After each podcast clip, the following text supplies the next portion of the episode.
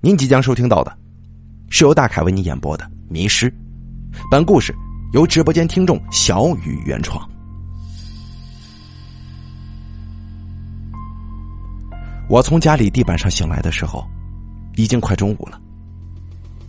耳边是一串有节奏的滴答声，一直在持续着，听起来让人心烦意乱。我光着上半身，一件 T 恤衫。在我的脚边，似乎还有些潮湿。我不知道我为什么在地板上睡了一夜。我不知道我在哪儿。我不知道。哎，等等。我不知道我在哪儿。这里不是我家吗？我叫什么名字？我从哪儿来的？我为什么躺在这里呢？我什么都想不起来了，难道我失忆了吗？我赶紧摸摸自己的脑袋，并没觉得哪里疼，也没什么伤口。一种奇怪的感觉充斥着我的大脑，一片空白。我的记忆好像是被什么东西给抹去了，那种无助的感觉。仿佛是寂寞，仿佛是孤独。我努力回想着之前发生的事情，但是不论我怎么想，那里依然是一片死寂。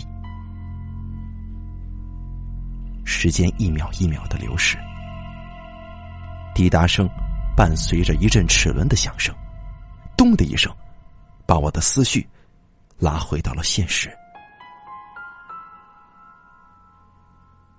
我站起身来，捡起地上的 T 恤衫，穿在身上，目光看向声音的来源。那是一个带着巨大钟摆的木质古老座钟。这个座钟看起来有些年头了，四边木质的雕纹已经老得发黑了，中间不均匀的分裂着许多掉色的部分，显得格外神秘。黄铜色的钟摆后面布满了齿轮，正在转动着。那钟的晃动，仿佛对我有一种魔力，吸引着我，让我不自觉的就想盯着它看。我的视线就跟钟摆融为一体一样，左、右、左、右。就这样，我不知看了多久，齿轮再次转动。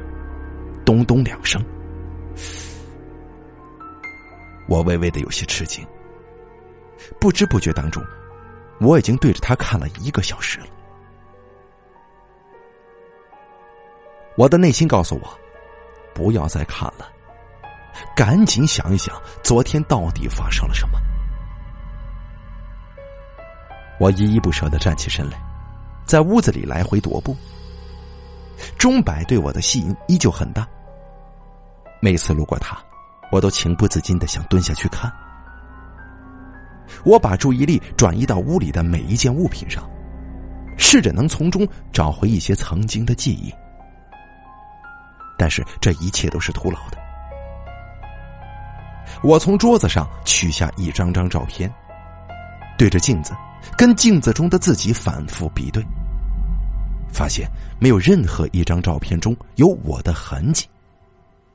难道这不是我的家吗？突然，家里的门打开了，一股热气汹涌进屋里，笼罩在我的身边。这股热气仿佛是一团熊熊大火，烤得我喘不过气来，全身紧绷的感觉仿佛要把我压缩挤扁。我四处躲避，始终无法摆脱这种感觉。最后，我尝试着跑出了屋子，来到楼道。这种压抑的感觉明显减轻了。我整理了一下心情，朝楼梯走。正在准备下楼的时候，我感觉到，在上一层，在楼梯的拐角处，在视线的最边缘，好像蹲着一个人。我望过去。一个穿着红裙子的小女孩蹲在那儿，大眼睛、小鼻子，长得蛮漂亮的，只是她的皮肤很白，白的没有血色，脸上也没有丝毫的表情。她的两只手握着栏杆，小脑袋随着身子一前一后缓慢的晃动着，而她的眼睛却诡异般的向下斜视，正在盯着我看呢。如此诡异的画面，难道是我失忆的原因吗？我竟没有怎么感到害怕。看到我望向他，他似乎很开心，一蹦一跳的就跑到我身边来，抱着我不放。我好奇的问小女孩：“小妹妹，你认得我吗？你蹲在这里干什么？怎怎么不回家呢？”小女孩有些诧异，回答道：“我不该认识你吗？”我把手伸进口袋，不知怎么的，我就是知道口袋里有很多巧克力。我抓了几块递给小女孩：“小妹妹，你认识我吗？哎，快告诉哥哥，我叫什么名字？咱们怎么认识的？哥哥，给你糖吃啊！”小女孩见到巧克力，并没有这么高兴，反而有些失落的神情。连自己是谁都不知道，还要来问我吗？你自己想吧，不理你了。扔下这句话，他又跑回到了楼上的栏杆后面，手握着栏杆蹲了下来，不再说话了。怎么？我竟然被一个小姑娘给嘲笑了？我苦笑一下，继续往楼下走。那小女孩似乎想要说什么，我没有再搭理她，继续下楼。随着楼层越来越低，我心里的压抑感也逐渐淡去。这洞口，夕阳的余晖斜斜的晒进来，感觉有些刺眼。可是屋里跟楼道的光线太暗了，这黄昏的夕阳竟然晒得我睁不开眼。看远处东西的时候，总是很模糊。难道我连自己是不是近视眼都不记得了吗？我心里很烦，那股压抑的心情又开始滋生。楼道的外面偶尔有路过几个人，我看不太清楚他们。他们虽然没往这边看，但是我能感觉到，他们在用余光瞥向这里。我揉揉眼睛，看东西还是很模糊，准备出去逛逛。刚踏出楼道，一个恶狠狠的老婆婆就拿着拐杖冲了过来。虽然我还是看不清楚她，但是我十分确定，她这是要打人了，嘴里还不干不净的说着脏话呢。我想问她为什么要这样，但是拐杖已经打在了我的身上。可能是这老婆婆年岁已高，拐杖打在身上竟然并不觉得疼。可是这恶婆婆的行为真的是激怒了我。这么大岁数人了，有话不能好好说吗？你再这么无礼，我可不再跟您客气了。我气愤的吼。谁知这恶婆婆听了之后，不仅没收敛，反而更凶了，脏话连篇，是越来越难听。我心想：行，你讹我，我可赔不起。现在我连自己是谁都没搞清楚，更别说有钱被你讹了，这可真是晦气。我带着一肚子气跑回了家里，关上门，那个恶婆婆并没有追过来，我松了一口气，随即一阵寒意布满全身。我刚才走的时候没关门吗？而这屋里，这屋里进来过人呢。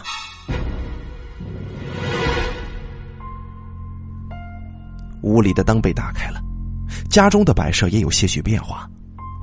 虽然很细微，但是我很确定这屋里进来人了。我紧张起来，一步步的向后退，退到墙边，四下张望。屋里的灯光很刺眼，平添我心中的不安。我一步步小心翼翼的蹭到开关处，尽量不出声的关掉了电灯。就在灯灭的一瞬间，我听到了一声女孩的惨叫，声音很细微，仿佛离我很远，又仿佛就在耳边。这声音很快就消失了，但还是让我捕捉到了声音的来源，那是里屋传来的。小女孩，莫非，莫非是楼上那个小女孩偷偷溜进来了？喂！是是你吗，小妹妹？是哥哥回来了，你在里面吗？此时我内心的恐惧，以至于我说话的声音都有些发颤了。我像做贼一样摸向里屋，打开门，迎面扑来一小股热气，让我微微觉得有些不适应，但很快就过去了。我继续追问，小妹妹。你你在这儿吗？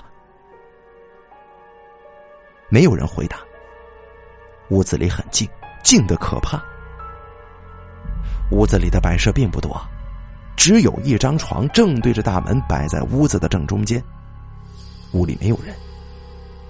别怕，是哥哥，你你出来，哥哥给你糖啊！我一边说着，一边俯身看向床下。当我的膝盖触碰到地面上的时候，耳边又是一声惨叫。我身后的门“砰”的一声重重的关上了。啊妈呀！一声惊呼，我吓倒在地上，连滚带爬爬到墙角，将头深深的埋进膝盖里。我不敢抬头，不敢看。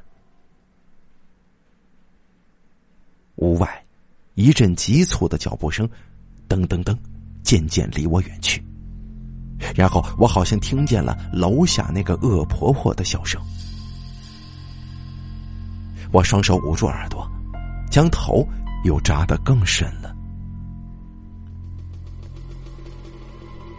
当我再次醒来的时候，已经是转天了。我依旧躺在地板上，只是这一次 T 恤衫并没有在脚边。对于昨天晚上发生的事情，我还是记得的。现在想来呀，心脏还不免砰砰乱跳。看来我还是有救的。接下来的几天，没有再发生什么奇怪的事情。我每天就在这间我并不熟悉的家里，努力寻找我的记忆。不知道几天过去了，我却毫无进展。都是因为那座钟啊，它对我的吸引力不是一般的大。每当我路过它，都会被它吸引，蹲在那里一看就是好久。甚至我在他面前整整蹲一个下午都不会感觉到腿麻。在这个本就不大的独单里，这座钟就像是摆在唯一卧室正门的对面。不论我在客厅，还是在卧室，我都能够看到他，躲不掉，也避不开。这天晚上，我正对着这座钟发呆呢，楼下又传来了那个恶婆婆的叫骂声，好像又在打人了。被打的人好像不是很生气，伴随着一阵突远突近的嬉笑声，他们竟然朝我这儿来了。这上一次的经历还历历在目。当门把手被人动了之后，我心里的恐惧又瞬间占据了我的大脑。我吓得机灵站起身，四处寻找可以躲避的地方。虽然我不知道在自己家我为什么会怕成这样的去躲避，但我还是很狼狈的钻到了床下面。可能是我的动静有点大吧，门外的人听到了，他们并没有立即开门进来，好像在犹豫着什么。但最终他们还是破门而入了。我在床下大气都不敢喘一口，双手捂住自己的嘴巴，不让自己发出一丁点声音。他们人很多，在屋子里来来回回的走。可能是床下面透气不好的缘故，感觉床的四边一股接着一股的热浪涌进来，却宣泄不出去。我保持着一个姿势不敢动弹，身体燥热，T 恤衫不一会儿就湿透了。我的呼吸声越来越大，越来越大，我怕是快要被他们给发现了。就在我的紧张与恐惧胀破我身体之前的一秒钟，屋子里静下来了，所有的声音仿佛同时消失了。但是我仍然不敢动弹，我紧张的聆听身边的声音。许久，除了滴滴答答的钟表声之外，捕捉不到任何声音。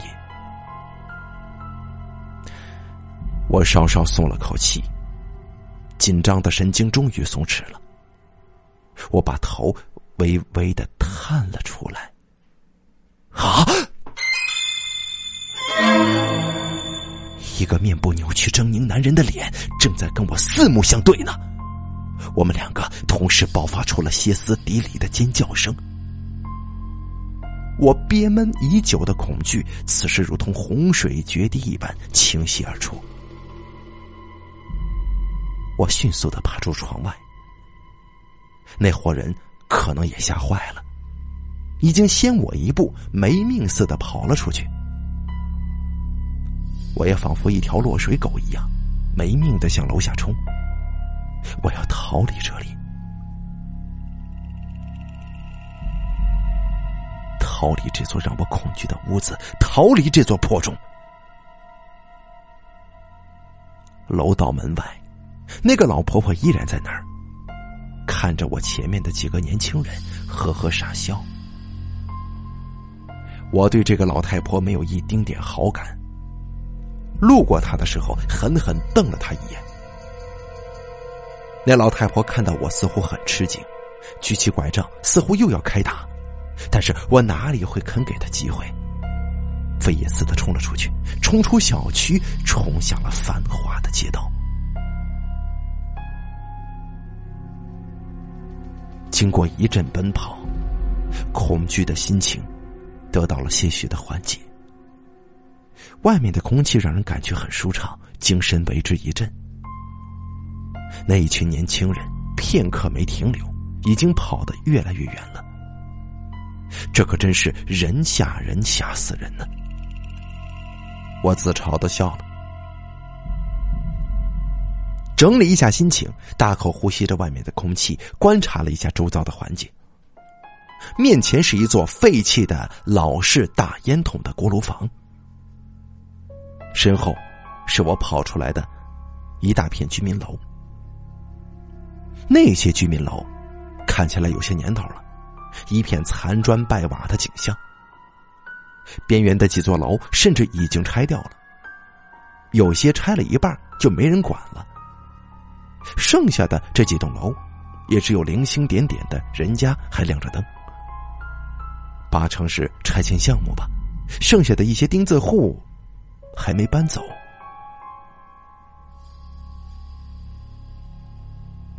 看来我是个穷小子呀！又是一阵苦笑。锅炉房的另一面就是街道，那边灯火通明。我所在的位置地势比较高，站在这里已经可以看到城市里川流的汽车了。给自己换个心情吧，说不定可以帮助我快点恢复记忆呢。之后没多久，我就来到了街上。忙碌的人们自顾自的朝着他们的目的地前进。路边的饭店里，人们吃喝说笑，玩乐打闹。翻翻口袋，我这身上除了一口袋巧克力之外，竟然没带一分钱。嘿，可能我是个真的穷小子吧，不然为什么会跟那群钉子户住在一起呢？不过说起饭店，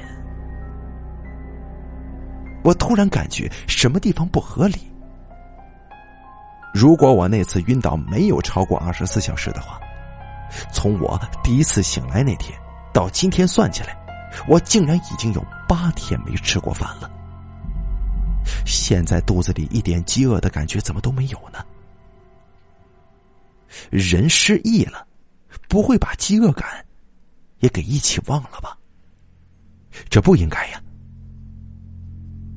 我心中有一个不好的念头蠢蠢欲动，我用力摇了摇脑袋，将它抹去，让自己不去想。我漫无目的的走着。仔细观察这所谓家门口的每一个建筑、每一棵树、每一寸土地，我发现它们都是有一些模糊不清的。路灯的边缘甩着长长的尾巴，呈现十字星的形状。我揉揉眼睛，仍旧看得不太真切。难道我真的是高度近视吗？或者说是高度散光吗？我真后悔在家里待了这么些天，为什么也不找找我是不是有一副眼镜没戴呢？街上广告牌的字，我几乎都看不清，心里越来越闷，好想回去找找，但是想到楼洞口那老婆婆，想到家里的那口摆钟，我还是打消了这个念头。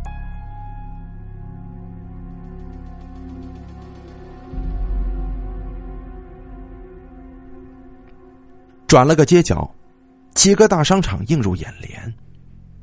街上的人流也逐渐多了起来。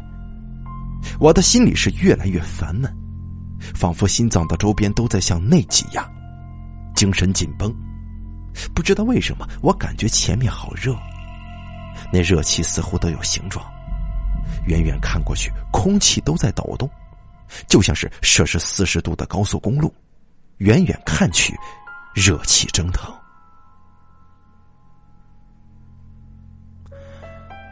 我不想再继续往前走了，我想逃离那里。很快做出决定，我猛地转身，哪知这一转身，一个身材魁梧、高大的中年人就迎面要撞过来了。事情来的太突然，猝不及防，我赶紧把力气往下沉，只求撞的不要太狼狈。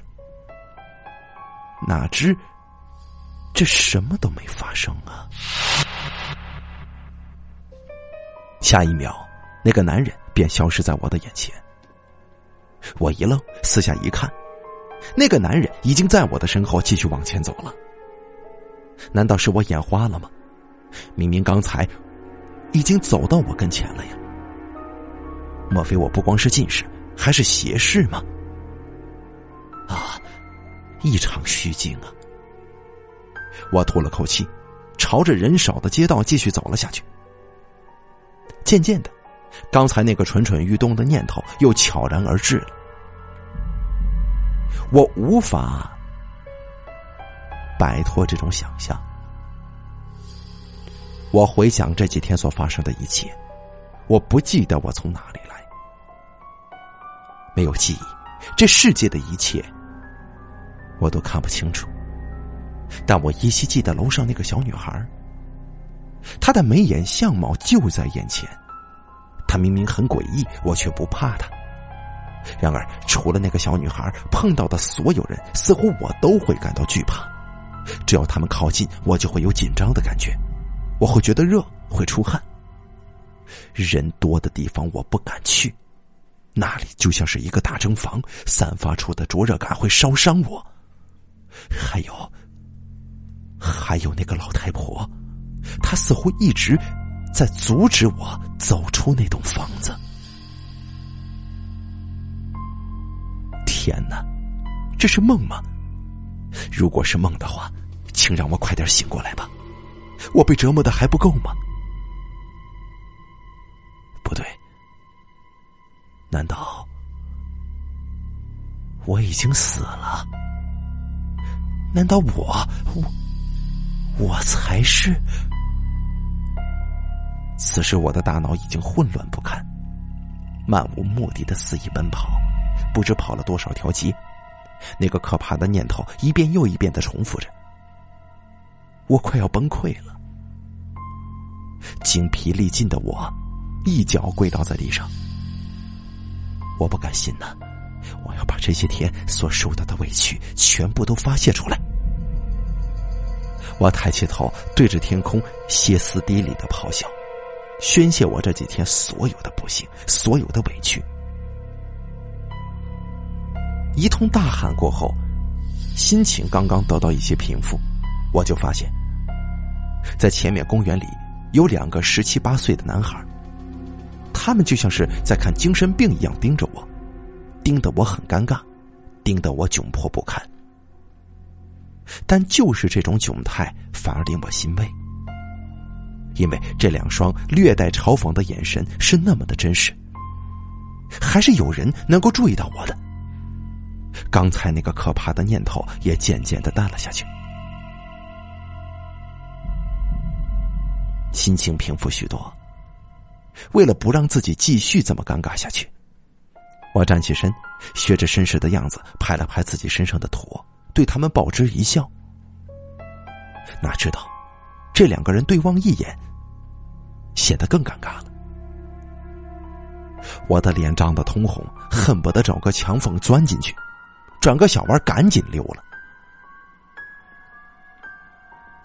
没走多远，我就停了下来，似乎还有些留恋，留恋那种被人注视的感觉。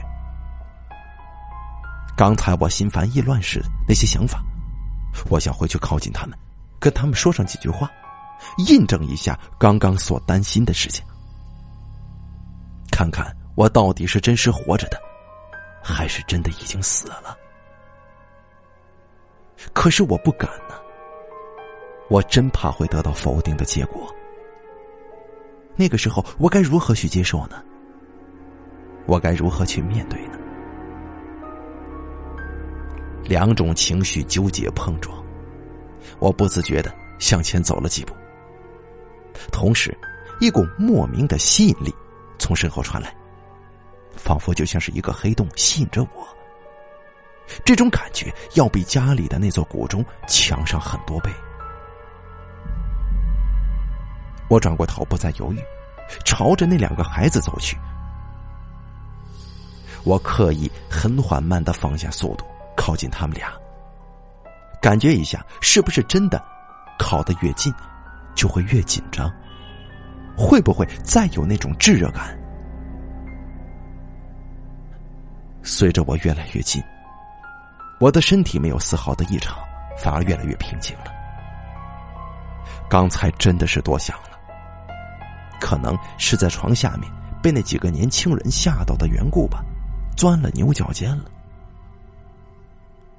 我来到其中一个男孩的身后，两个孩子坐在公园的小石桌上，对着一张白纸写着什么，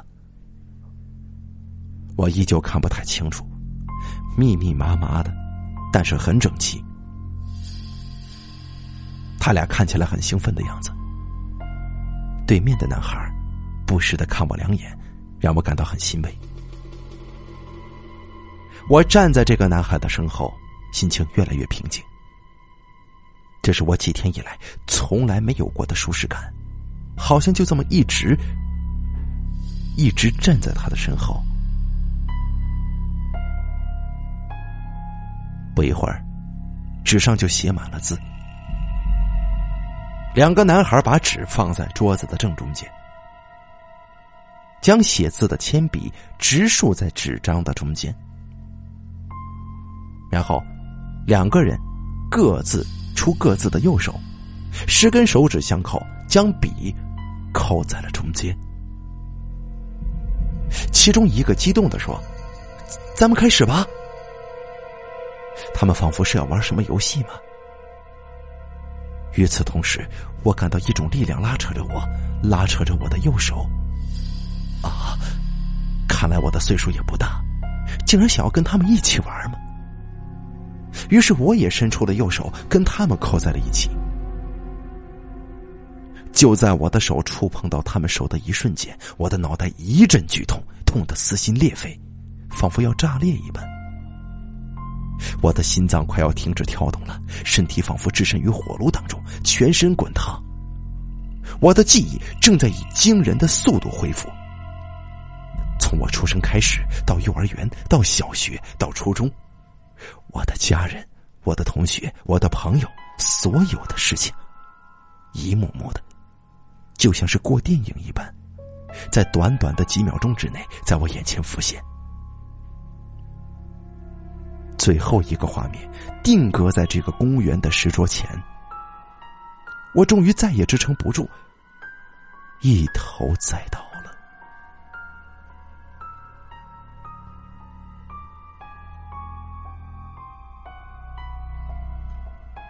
这一觉不知睡了多久，只知道我在发烧，不时的会有人来给我喂吃的、喂喝的，我就这样昏昏沉沉的。度过了不知几天。那是一个清晨，窗外的鸟叫声将我唤醒。我身处在一个医院的高级病房，左手上打着点滴，里面的药液已经快要没了。床边，我的妈妈趴在那里睡觉。妈，我轻轻的叫了一声，她立刻坐起身来。揉了揉眼睛，兴奋的抓住我的手。你终于醒了，担心死妈妈了。说完，妈妈就流下了眼泪，抱着我哭了好一阵子。我提醒她点滴快没有了，她这才起身，擦了擦脸，跑出去叫医生。这天，妈妈什么都没跟我说。妈妈只是在细心的照料我。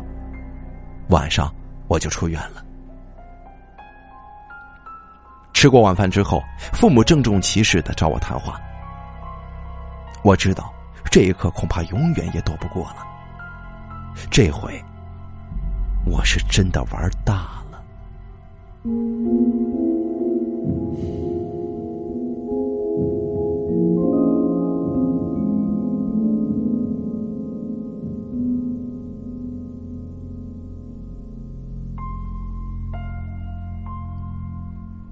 我们彻夜长谈，父母苦口婆心的给我讲沉迷于通灵游戏的严重后果，给我讲了很多他们那一辈村里发生的可怕事情。那些不敬鬼神、视鬼神为儿戏的人们，最后都没得到好下场。他们知道我是个从小就天不怕地不怕的孩子，所以一个故事接着一个故事，一遍又一遍的重复着。我承认，这次玩的很过分，我也亲身尝到了苦头。尽管我并不害怕鬼神，但这持续的发烧却让我很担心。医院里躺了这么多天，浑身脱力，就算给我台游戏机，我都没有兴趣碰了。为了身体健康，也为了不让父母再这么担心，我一晚上一直低头认错。保证不会再看恐怖小说，不会再跟小林他们去玩什么通灵游戏了。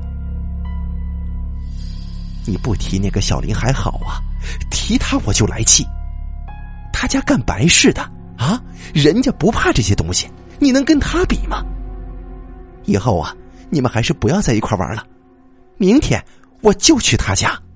行了行了，爸爸伸手打断了妈妈的话，别说了。这次还不多亏了小林的爷爷帮忙，你就别添乱了。他爷爷帮忙，要不是他们家倒霉孩子啊，我们磊磊能去玩笔仙吗？啊呸！想想我就来气呀！你还帮他们说话了？妈妈生气的转身出去，回到自己房间，砰的一下把门关上。爸爸向我无奈的笑了笑，做出一个没辙的动作。又嘱咐了我两句，就去追妈妈了。爸爸走了之后，我赶紧掏出手机充上电，打通了小林的电话。喂，小林，在不在呀？你赶紧给我出来！你得给我个满意的解释。不是说好什么事都没有吗？这这算什么？怎么，你出院了？哎呀，可吓死我了！这没事就好。我爷爷说，我把你害惨了，再也醒不过来了。这这不把我禁足在家了吗？你这没事真是太好了！阿弥陀佛呀，真是太好了！你别跟我扯别的，你赶紧给我个解释，要不然以后我真他娘不理你了。我给你解释啥呀？咱俩看见那个傻缺的时候，我是不是告诉你事情不太妙，别玩了，别玩了，啊？是谁说自己什么都不怕，非要玩的？这你怪我呀？照你这么说，这还怪我了？你，你有没有良心呢？你说谁没良心呢？那天你握上笔就开始跟个疯狗似的乱画，这笔都让你晃断了。我让你听，你也不理我。紧接着，你这白眼一翻就躺那儿了。要不是我打幺二零啊，你现在可能还在那个停业的公园里边躺着呢。我乱画，明明是你在乱画好吗？是你送我去的医院，那跟你爷爷有什么关系啊？啊，啊，我我爷爷啊，这这跟我爷爷没什么关系了。别多想了啊，你这刚出院。好好休息，没什么事儿，我先挂了。好好养身体，咱们学校见啊！他就这么含含糊糊的挂断了电话。其实他不说，我也能猜到，无非就是我撞邪之类的。他爷爷肯定在我发烧不清醒的这段时间，帮我做了什么所谓的驱邪仪式。哼，我可不信这些。我之所以能好起来。那肯定是医院治好的。我最讨厌学校里的那些男男女女，天天说这有鬼那有鬼的，竟然宣传封建迷信呢。所以这几年来，我跟小林、大猛几个朋友，专门挑他们所谓的那些鬼屋去探险，尝试各种通灵游戏。一来是为了向他们证明这世界上根本就没鬼，哈，这二来嘛。也是为了在女生面前逞逞威风，因为我们每次挑战成功之后，都会引来很多同学的赞叹。追着我们跑的女生啊，也是越来越多了。那种感觉，可真的是无法阻挡我们的脚步呢。就这样，我在家里休息了一周时间，就回去上课了。返校的那天中午，大萌组织了好多同学。在学校食堂欢迎我的回归，一群同学围过来，七嘴八舌的问我游戏细节，有夸我勇敢的，有问候我病情的，还有很大一部分人都认为，就是因为玩通灵游戏的时候真的遇到了鬼，才会导致这次大病的。我当然不服气了，滔滔不绝的跟他们争辩，因为我实在是不能忍受。同样是一起玩笔仙，这我生病了，而小林却安然无恙。这一事实，不证明小林比我牛逼吗？那不行，我当然不允许这苗头的滋生。但当他们又提出了新的通灵游戏的时候，我还是打了退堂鼓。妈妈趴在我床边守护我的那个清晨，她那憔悴的身影。我看在眼里，疼在心中。一看就知道这是好几天没有睡好觉了。我也答应过他们，不再跟小林继续玩这种游戏了。此时的小林却早已两眼放光，跳出来问：“什么游戏啊？怎么个玩法？”拉着那个同学就坐到了旁边的桌上，细细盘问。我也是前两天跟家里人吃饭的时候，听我表哥讲的。说晚上太阳落山之后，在屋子里摆上一张沙发，面对着门，关掉所有的灯，拉上窗帘，所有参与游戏的人都坐在这张沙发上，人数至少要把沙发坐满。从左往右的顺序，一个个的走出房间，把门关上，待上十秒钟之后，转身敲门。听到敲门声，下一个人过去给他开门。开门的人可以看到自己的前世站在门外，那个人的身后。谁也别说话，外面的人走进来坐下。这开门的人嘛，就看你有没有胆量继续出去待个十秒钟喽。你们说，哎，恐怖不恐怖呀？听完他的话，大家伙一片哗然，有些女生甚至尖叫起来。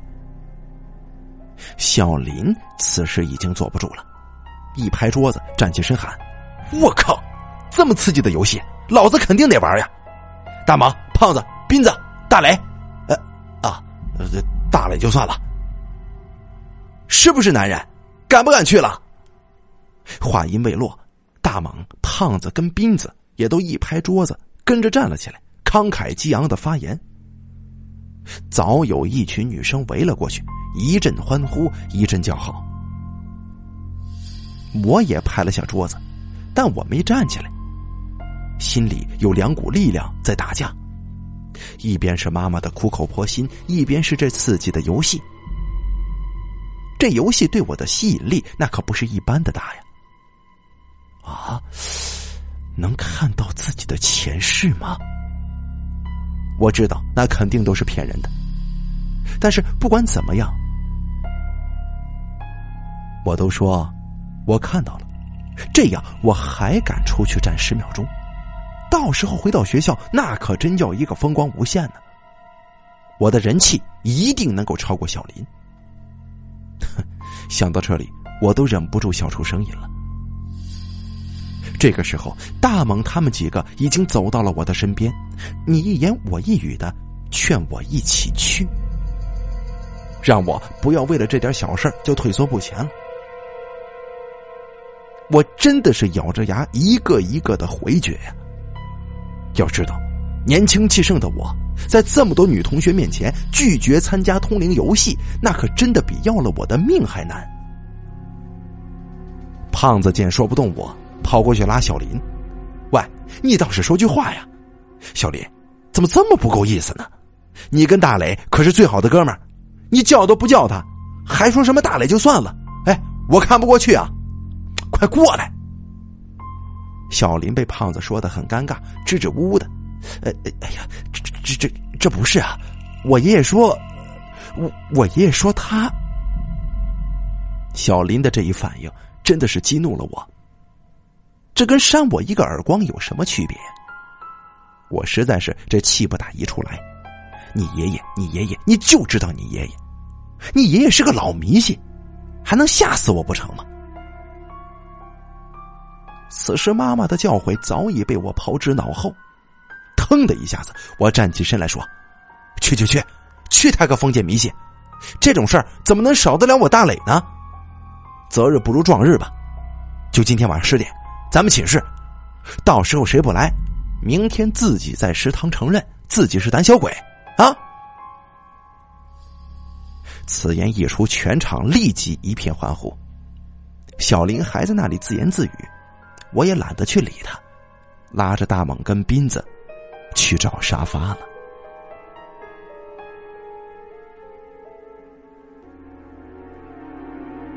五点多，我们就把艺术系教学楼里的大沙发给搬过来了。跟我们三个同寝室的四眼兄，一听到我们在这玩通灵游戏，吓得屁滚尿流的跑了。布置好房间，小林又来劝我。我当然不会示弱了。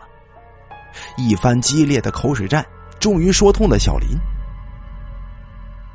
晚饭的时候，食堂的人都满了。大一的学弟学妹们，甚至大三的师哥师姐，也都知道了今晚的事纷纷前来凑热闹。一通装逼过后，我们就回到了寝室，大家就互相讲鬼故事，打发时间。临近九点五十的时候。小林拍手说：“哎，好了啊，游戏马上就要开始了，现在打退堂鼓的还来得及，一会儿吓尿裤子了，咱哥几个可没人会洗衣服啊。”我们几个当然没人害怕，害怕也不会出现在这儿了，一个个争先恐后的在沙发上坐好了。我是最后一个，关上灯，拉上窗帘，我坐下去了。第一个走出去的是胖子，这货为了逞能，在外面足足站了一分钟才敲门。小林早就不耐烦了，开门的时候还踹了他一脚。接着是斌子，斌子在我们几个人里边胆子是最小的。我们在屋里就听他在外面大声唱歌，给自己壮胆儿。大猛开门的时候，假装看到有人，但是他那浮夸的演技引来我们一阵嬉笑。接下来到我了，我当然是毫不畏惧，但我可有小算盘呢。我要表现的就像真的一样，看到了什么东西，然后再走出去。说来也巧，我一打开门，性格跳脱的大猛正在做出一个目光呆滞、斜瞪着我的鬼脸。我借势装作吓了一大跳，只是我故意眼神不看着大蟒，而是看着他的身后。他们看到我的反应，也是一同惊呼。小林的反应更是格外的大，我心里洋洋得意。这大蟒的身后哪有什么前世啊？只有我们每次出门都会看到的那幅荷兰风车的壁画。我故意装作很严肃，把大猛让进门来，走出去关上了门。从来不怕黑的我，在这儿待十秒钟，那简直就是小意思。外面静悄悄的，除了时钟的滴答声，我什么都听不见。我就跟着。这滴答的声音，心里默默的数着：一、二、三、四。我心里有些发毛，我竟然跟着这个滴答声数到了一百。这可不是我预先想好的剧本呐！我赶紧转身敲门，不知道为什么，我对这个滴答声有一种莫名的兴趣。总想要跟着数下去。不一会儿，胖子不耐烦的脸就出现在我面前，把我让进屋里，开了灯，就开始埋怨我学他拖延时间，还拖了这么久。他说他都快睡着了。小林打断了胖子，问我：“喂，大雷，你你刚才是不是看见啥了？”我心里一喜，骗过了小林，我可就成功了。我故作紧张，尽量不夸张的描述了一番刚才所见。小林将信将疑，但最后他还是信了。为了庆祝我们游戏成功，大猛决定要自掏腰包请大伙出去通宵唱歌。我们当然都很乐意了，一夜酣畅淋漓。清晨，我们迫不及待的来到了食堂。这里早已经爆满了，看到我们进来，瞬间就围了个水泄不通。询问游戏的过程的声音好像海浪一般。我们如愿以偿了，成了本场的焦点。就当我唾沫横飞讲述着这些经历的时候，那个讲通灵游戏的同学又开口了。我们的鬼见愁小队真的是胆子大呀，没有你们不敢玩的游戏，我怕是只有羡慕的份儿了。不过这游戏还有个升级版，不知道，不知道你们敢不敢玩呢？他这话一出，现场马上就炸锅了，一片喧闹声当中，他说出了游戏的内容。之所以说是个升级版呢。是因为这个游戏的场地要求比较高，需要一个接近正方形的屋子。那咱们这种长方形的寝室啊，那是没戏了，并且要搬空屋里所有的东西，只留一张床，四面不贴墙的放在屋子中间，正对着大门。只可以四个人参与这个游戏，同样是晚上进行。关掉灯，拉上窗帘，四个人分别站在四个墙角。游戏开始的时候，最靠近门的一个人先动。我们假设，这个人在右下角，这个人要闭着眼睛，摸着墙壁走到右上角，用左手去拍这个人的肩膀。这右上角的人被拍了肩膀之后，开始往左上角走。此时，第一个人就留在右上角不动，以此类推。当最后一个人走到右下角的时候，会在本来已经没有人的右下角摸到第五个人的肩膀。同样，谁都别说话。这个人马上打开门走出去，第五个人会跟着你一起出去。关上门之后，睁开眼睛。嘿，至于啊，睁开眼睛之后能看到什么，那就不好说了。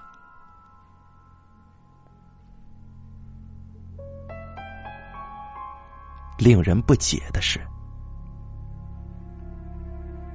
这次竟然没有人欢呼，也没有人惊讶，更没有人尖叫。只听到这个同学的身后传来一个熟悉而又可怕的声音：“你这大头鬼，你们这帮学生放着学业不好好努力奋斗，在校园里宣传封建迷信呢！赶紧都撤了！一分钟之后。”谁还在这间屋子里边？我可得开处分单了，啊！大家伙一看院长都被惊动了，争先恐后的作鸟兽散。别说一分钟了，五秒钟就没人了。转天学校的广播就播出了，大二年级文学系的刘东同学，因为在校园内散播封建迷信，而被记过处分的通知。我们五个人也被叫过去面谈。并且一人赏了一个口头警告，可能是我们真的没救了。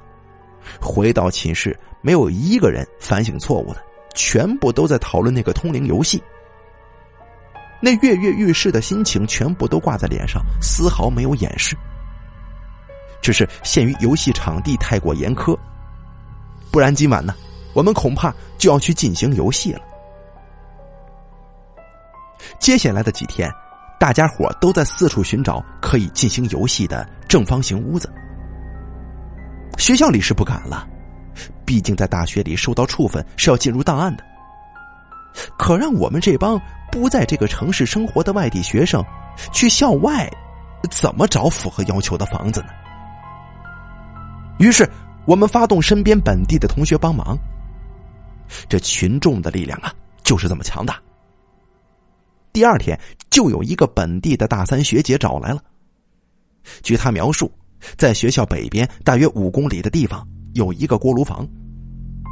三年前，这个锅炉房因为新的技术诞生了而被取代了。宣布倒闭的当晚，那里发生了碎尸案。案发一年之后，锅炉房临街小区里的一群孩子在那玩捉迷藏呢。其中一个小女孩通过通风管道钻进了烟筒里，在里面发现了两个人的头颅，还有一条大腿呢。警察最终在锅炉房里翻出了大量的肢体，总共拼凑出四具尸体。那个女孩不知道在烟筒里经历了什么，出来就疯了，经常会无故自残。为了不让她自残，唯一跟她相依为命的奶奶就只能把她绑在床上。没过多久啊，那个小女孩就死了，她的奶奶也疯了，每天都坐在楼栋门口，看到人来就打人，就骂人。听说那个屋子从女孩死了之后就开始闹鬼。起初楼里的邻居在楼道里总是能够看到小女孩的身影。后来屋里总是传出女孩的叫声，这慢慢的呀，那个小区的人就都搬走了。没钱搬家的人联名报了警，惊动了市领导，决定啊，连同锅炉房一起给拆了。谁知道这更可怕的事情发生了？拆迁的过程当中，一个施工人员看到小女孩，看到之后这被吓死了。还有一个，被楼上掉下来的瓦砾刚好砸到头，也死了。工程被迫停止，那个屋子也就成了本市有名的鬼屋。经常会有胆子大的人去那儿探险。咱们批示的人呢，几乎都知道这件事儿，可以说是轰动一时啊。那边的户型是二十年前的老直门独户型，卧室正好是正方形的，哎，应该适合你们。听完学姐的一番讲述，我们不约而同的看向了斌子。斌子，你这可就不地道了，本地人都知道，算算你家在批市住了也得七八年了吧？三年前的事儿，你会不知道吗？让哥几个这通找啊！真他妈不像话！大猛第一个发问。此时的斌子仿佛坠入冰窟，坐在那儿瑟瑟发抖。我们早已看出了不对，送走学姐，我倒了杯水递给斌子，然后很正经的坐在他身旁，因为我们知道，又有一件不为人知的故事就要来了。哎呀，不是我故意瞒着你们，那个地方是真的不能去。你们知道我为什么搬来四零三寝室了吗？因为一年前我还在大一的时候，我跟当时的室友就去过一次那个鬼屋。楼下的那个老太太，哎呀，这后来细细想想啊，她哪里是疯了见人就打，那是因为阻止我们进入啊。她为了怕我们进去之后。被他那孙女的鬼魂给害死，所以说谁进去他就打谁骂谁。当时我们四个人不顾老人家的阻拦闯了进去，还没进屋呢，就听到里面呢有稀稀疏疏的声音。进去之后就是一股脑的乱翻乱找，最后我在床下面看到了一张狰狞恐怖的男人脸，就在我面前出现了，就在我面前呢。我们没了命的跑，他就在后面不紧不慢的追，但始终啊就在我们身后。这也不知道是什么时候才把他给甩掉的，反正啊我们吓得不轻。我那三个室友因为这事儿都从皮市搬走了，所以我才被重新分配到四零三的。哎，听我的哥几个，那鬼屋真的不能去，这别的地方我都敢去，但唯独那鬼屋。可是真他娘有鬼呀！不行，咱们呢还是换个地方玩吧。故事讲完，伴随着一阵鼓掌声，我们四个你看看我，我看看你，眼光当中只读到两个字：兴奋。不论斌子在说什么，都已经无法阻止我们心中的火了，因为他忽略了一个重要的事情：这个游戏。只要四个人玩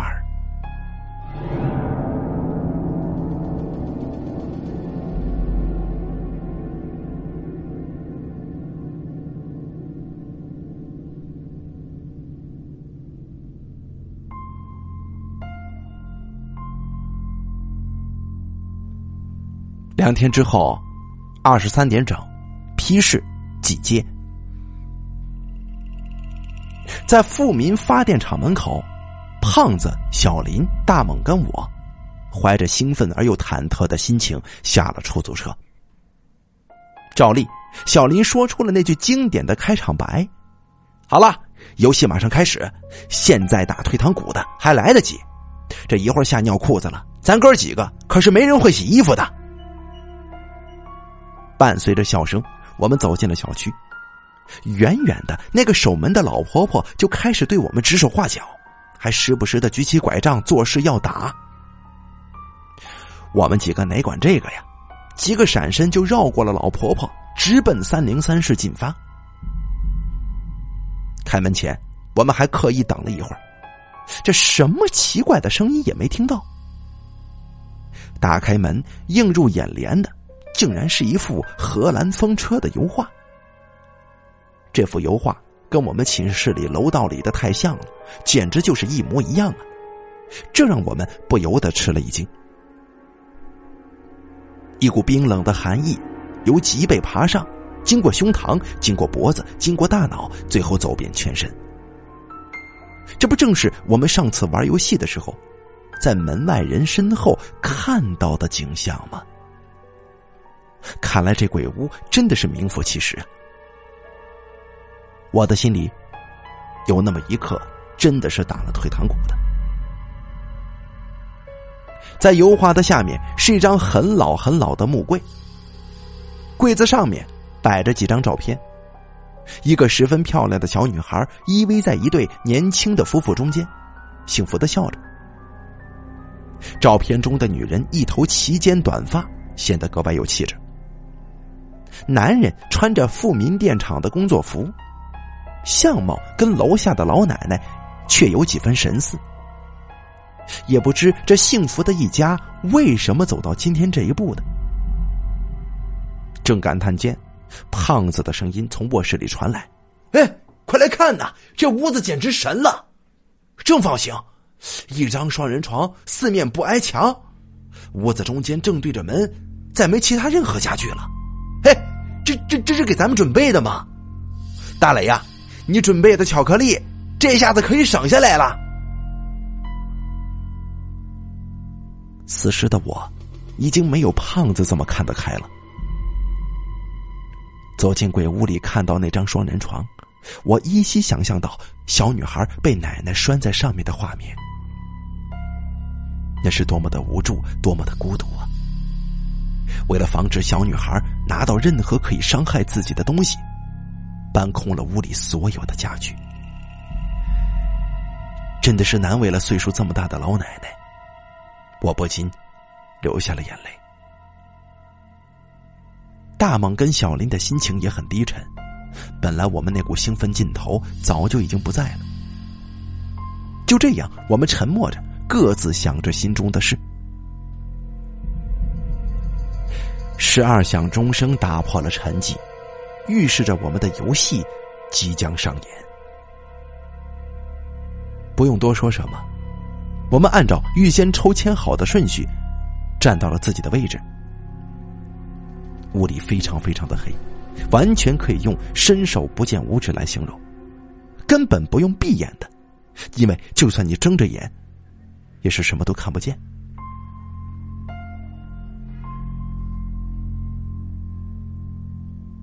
大猛轻咳一声，开始朝着胖子走。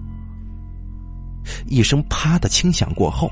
胖子开始移动他肥大的身躯，再一声“啪”，小林朝我走了过来。我越来越紧张，门外那该死的钟表发出有频率的滴答声，吵得我心烦意乱。随着肩膀上一下轻击，我猛地一打冷战，这可真叫骑虎难下呀！我怀着忐忑的心情，艰难的迈着步子前进。终于，我摸到了门把手，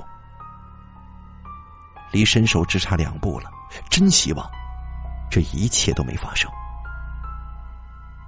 一向天不怕地不怕的我，此时真的感受到了恐惧。这次游戏过后，我一定要金盆洗手，再也不玩了。最终。我迈出了这最后的两步。当我的左手落在一个人肩膀上的时候，我绝望了，我心如死灰。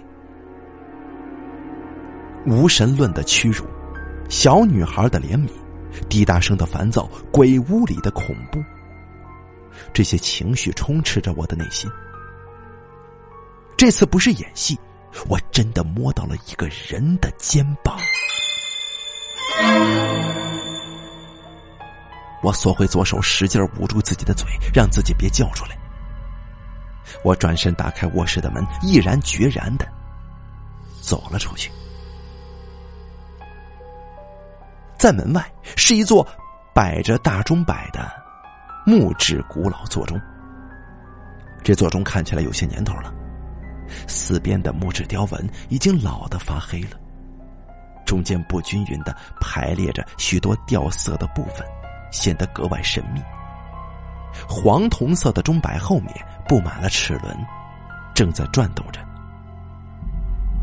我的头此刻像要炸裂一般，无数的画面在我眼前像电影一样闪现，各种情绪瞬间崩毁，我的身体。仿佛身处于火山当中，汗水浸透全身，湿透了衣服。我猛地脱下 T 恤衫扔在地上，身后是小林的尖叫：“啊，石磊！”我终于支持不住，栽倒在了钟摆前。